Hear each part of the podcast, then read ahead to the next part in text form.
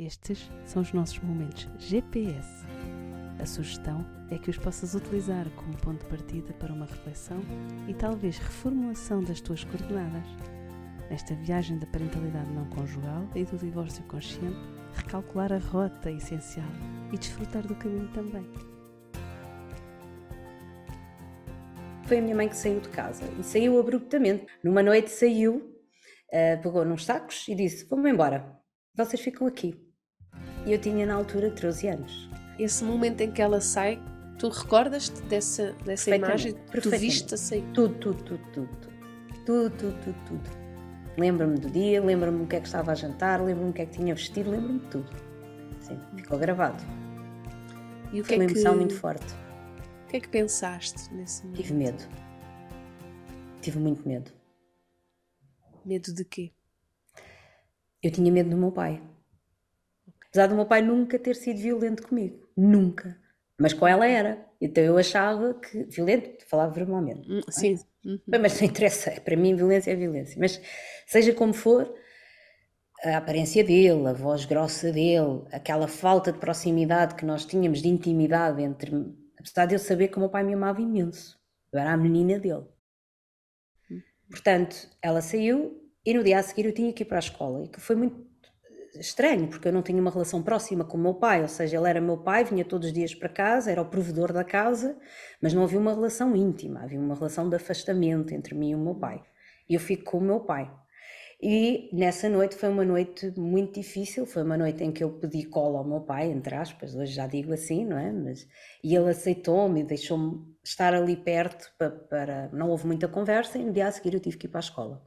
E eu senti muita vergonha e eu não tive coragem de dizer a ninguém que os meus pais se tinham divorciado, porque eu tinha vergonha. O que é que tu precisavas ter ouvido naquele momento? Eu não sei muito bem como é que tenho de responder a isso, porque nessa altura eu tinha a ideia que eu não gostava dos meus pais e que os meus pais não gostavam de mim. Uhum.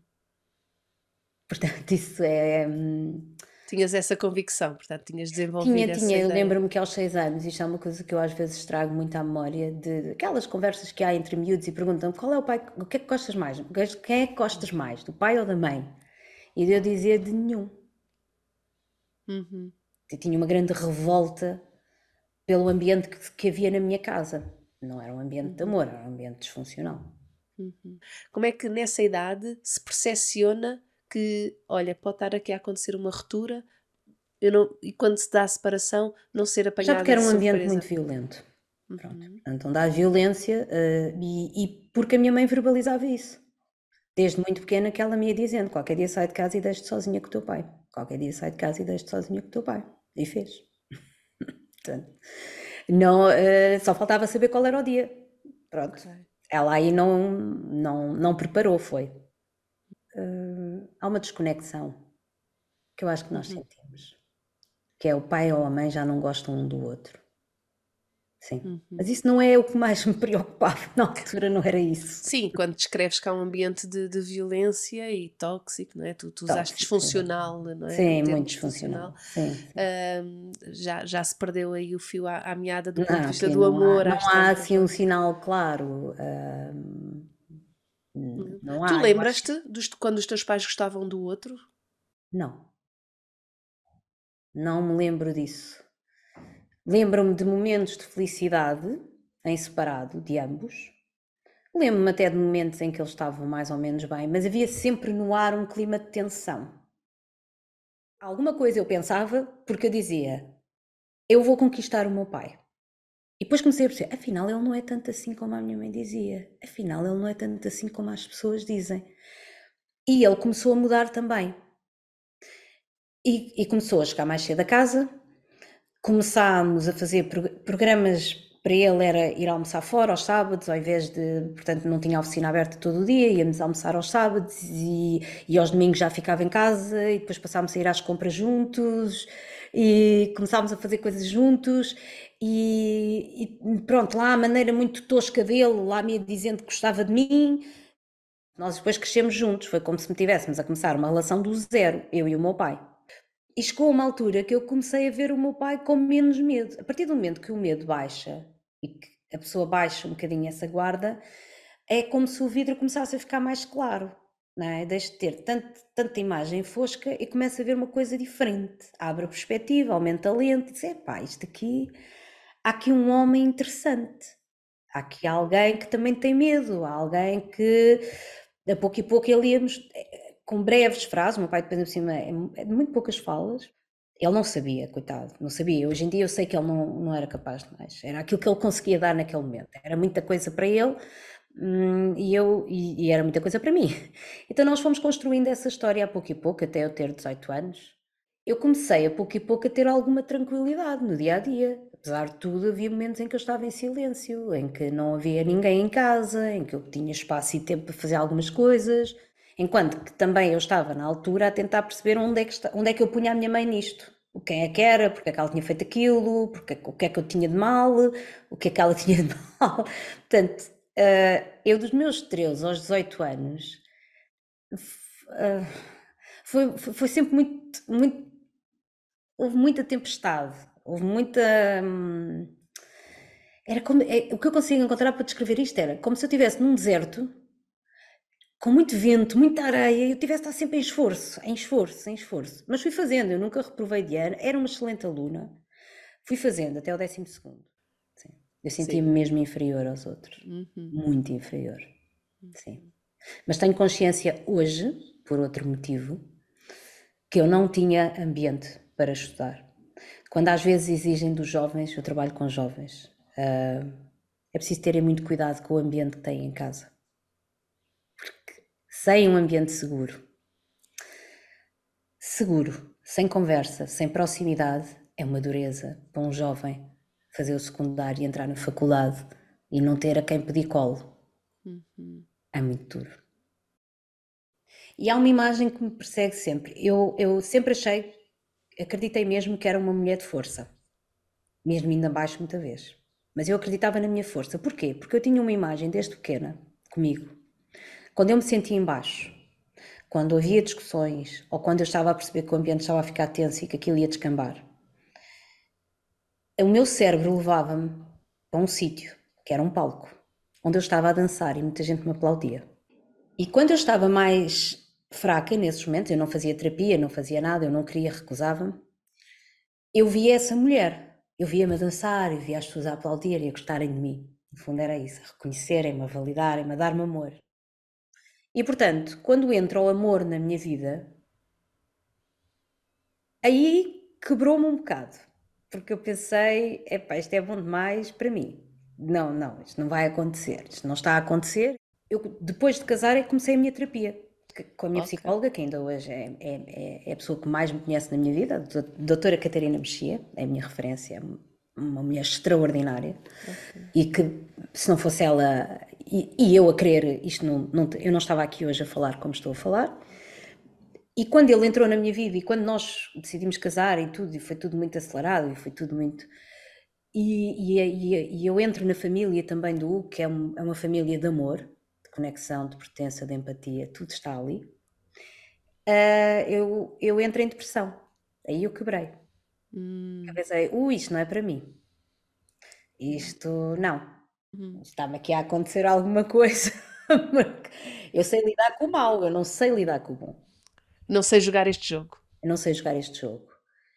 E aí foi duro. Aí foi duro, mas lá está. Mas, mas eu chegava a casa e tinha o quê? Amor, compreensão, acolhimento, não julgamento. Mas também tinha uma coisa que eu não estava habituada, que era faz o que tu quiseres. Como assim? Eu sempre tive alguém que dizia que vai para a esquerda, vai para a direita, que muitos pais ainda hoje fazem, não é? Vai, vai para ali, vai para ali. E agora, vai, és independente, faz o que quiseres. Como assim? Eu cheguei a dizer, oh, mas tu não sabes, tens que me dizer mais ou menos o que é que é para eu fazer? E eu ficava a olhar para mim, uma educação completamente diferente da minha, uma família completamente diferente da minha. E dizia, mas como assim? Eu tenho que dizer. Eu conheci o verdadeiro amor. Uhum. Não aquele que se diz, aquele que se vive. Uhum. Como é que alguém que acha que nunca conheceu o amor reconhece o amor quando o sente? Não reconhece. Ao início eu não reconhecia. Tive que fazer muita terapia. muita terapia, muita EMDR, muita hipnose, muito trauma para ser tratado, para ser arrumado. Um, muita coisa para ser uhum. feita, para depois reconhecer que, uau, aquilo que eu tenho é amor. E, okay. e, se há alguma coisa que eu acredito mesmo é que o amor estrutura e o desamor destrói. E o que eu tive no meu início de vida foi desamor. Porque eu precisava sempre da validação externa. E se aqueles que me geraram na minha cabeça não me amavam, como é que alguém ia amar-me ou dizer que, que eu era boa a fazer o que quer que seja? Hum. Não há nada de errado comigo. Neste momento eu posso dizer que não há nada de errado comigo. Eu nasci naquele ambiente, uh, o meu pai nasceu noutro ambiente e a minha mãe noutro.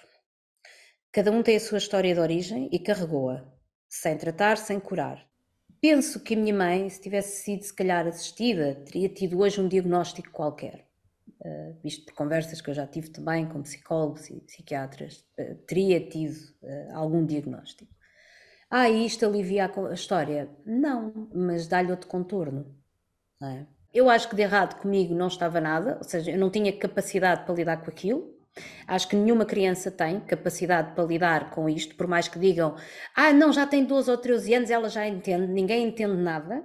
Portanto, o que eu deixo aqui como conselho é sejam o mais claros possível, possível com os vossos filhos, encontrem primeiro a vossa paz interior, mas em simultâneo encontrem um espaço e um lugar seguro e um tempo para irem apaziguando o medo e o pavor que há dentro destes corações de crianças, do meu, que era, eu não quero, é assim, por um lado eu sabia que aquilo ia acontecer, mas eu não queria que aquilo fosse acontecer, isto é, é tudo muito estranho internamente, e, e mesmo nos ambientes que são saudáveis e que os casais deixam de gostar um do outro, falem muito com os vossos filhos, para nós é, é, é, é cutilante, é um, é um luto que se tem que fazer. E se ele for conduzido com gentileza, com compaixão, o que é que ele pode estar a sentir? O que é que o meu filho poderá estar a pensar? Dar-lhe o espaço e o tempo, mas ir lá, ir lá, não o deixar ali sozinho. Eu estou aqui. O pai está ali, a mãe está aqui, mas nós estamos aqui, continuamos a ser família. De outra forma, mas continuamos a ser família. Acredito que vai tudo correr bem. Agora, ah, ele entende. Ah, eu agora estou muito mal, o meu dodói é muito maior que o da minha criança. Ai, por favor, não façam isso. Uhum. Eu entendo, é muito duro para um adulto. Eu entendo. É difícil, eu entendo. Eu vi ao meu pai, eu entendo. Mas não, não, deixar uma criança no limbo, não. Não façam isso achei curioso que tu pediste eh, há pouco, no início da conversa, que não é só poderem ouvir os filhos, mas que eu também gostava de saber o que é que é na cabeça do meu pai, porque quando eu falava ele não me respondia, Sim. eu fazia mil cenários, não é? Sim. Sim. também a importância das vezes de nós pais também podemos partilhar, sem subcarregar os nossos filhos, mas também o que vai dentro de nós, o que estamos a pensar, eles também poderem desenhar dentro deles aquilo que é o nosso cenário, não é? Também é conhecer é um pouco do nosso mundo interior. Isso é fundamental porque aí estamos a entregar aos nossos filhos a nossa verdade. Olha, adaptada à idade da criança. É dizer, a mãe neste momento não está feliz, está triste. Uh, neste momento, sim, as coisas ainda estão confusas. Mas há uma coisa que não está confusa, é o meu amor por ti. Há uma coisa que não pode estar confusa na cabeça de um pai e de uma mãe. É o amor que sente pelo filho. Um adulto tem a obrigação, desculpem, mas tem a obrigação de, não pode fazer passar pela cabeça de uma criança que não o ama. Uhum. Para mim, o amor tem uma importância enorme na minha vida. E isso não pode acontecer. O pai pode estar confuso, triste, irritado, com raiva, com todos os sentimentos. Pode até ser desadequado e vai e pede desculpa a seguir. Mas não, não ponham em causa o amor que têm pelos vossos filhos. E não os deixem nesse desconforto. Basta uma vez. Basta uma vez. Para nós, de vez em quando ir lá e, e questionar-nos sobre Ficar isso. a dúvida, não é? Ficar a dúvida. A dúvida. O, o, conseguirmos, eh, nós adultos, conseguíssemos a todo momento, quando estamos a passar por um processo de divórcio, não é? Lembrar que mais importante do que a zanga que eu tenho com outra pessoa, ou mais importante do que uh, esclarecer uh, a relação que eu quero ter com outra pessoa, uh, priorizar o amor que eu quero demonstrar pelos meus filhos, não é? O amor pelos nossos filhos ser maior do que a zanga entre nós entre pai e mãe, ou entre dois pais, ou entre duas mães. Era assim, sim, uma chave de ouro para se conseguir passar por este processo todo de forma mais construtiva e menos danosa para, para, para os miúdos. Não é? Sim, mas não é o amor dito, é o amor que se vive. Vivido, vivido. É o amor que se sente, hum. é o uhum. amor nos gestos, é o amor hum. no meu comportamento. É exigente? É. O amor está presente na minha vida sempre. Tenho dois filhos. E se há coisa que eu não quero, é que os meus filhos sintam que eu, sintam que eu não os amo. Uhum. Está fora de questão. Se eu me zango, se eu me chateio, perco a paciência imensas vezes. Ai, está tudo péssimo. Mas a minha intenção é: eu amo-os um, com os recursos que tenho neste momento, mas eu amo-os. Porque lá está, o amor estrutura uma pessoa e o desamor destrói. E no desamor cabe tanta coisa.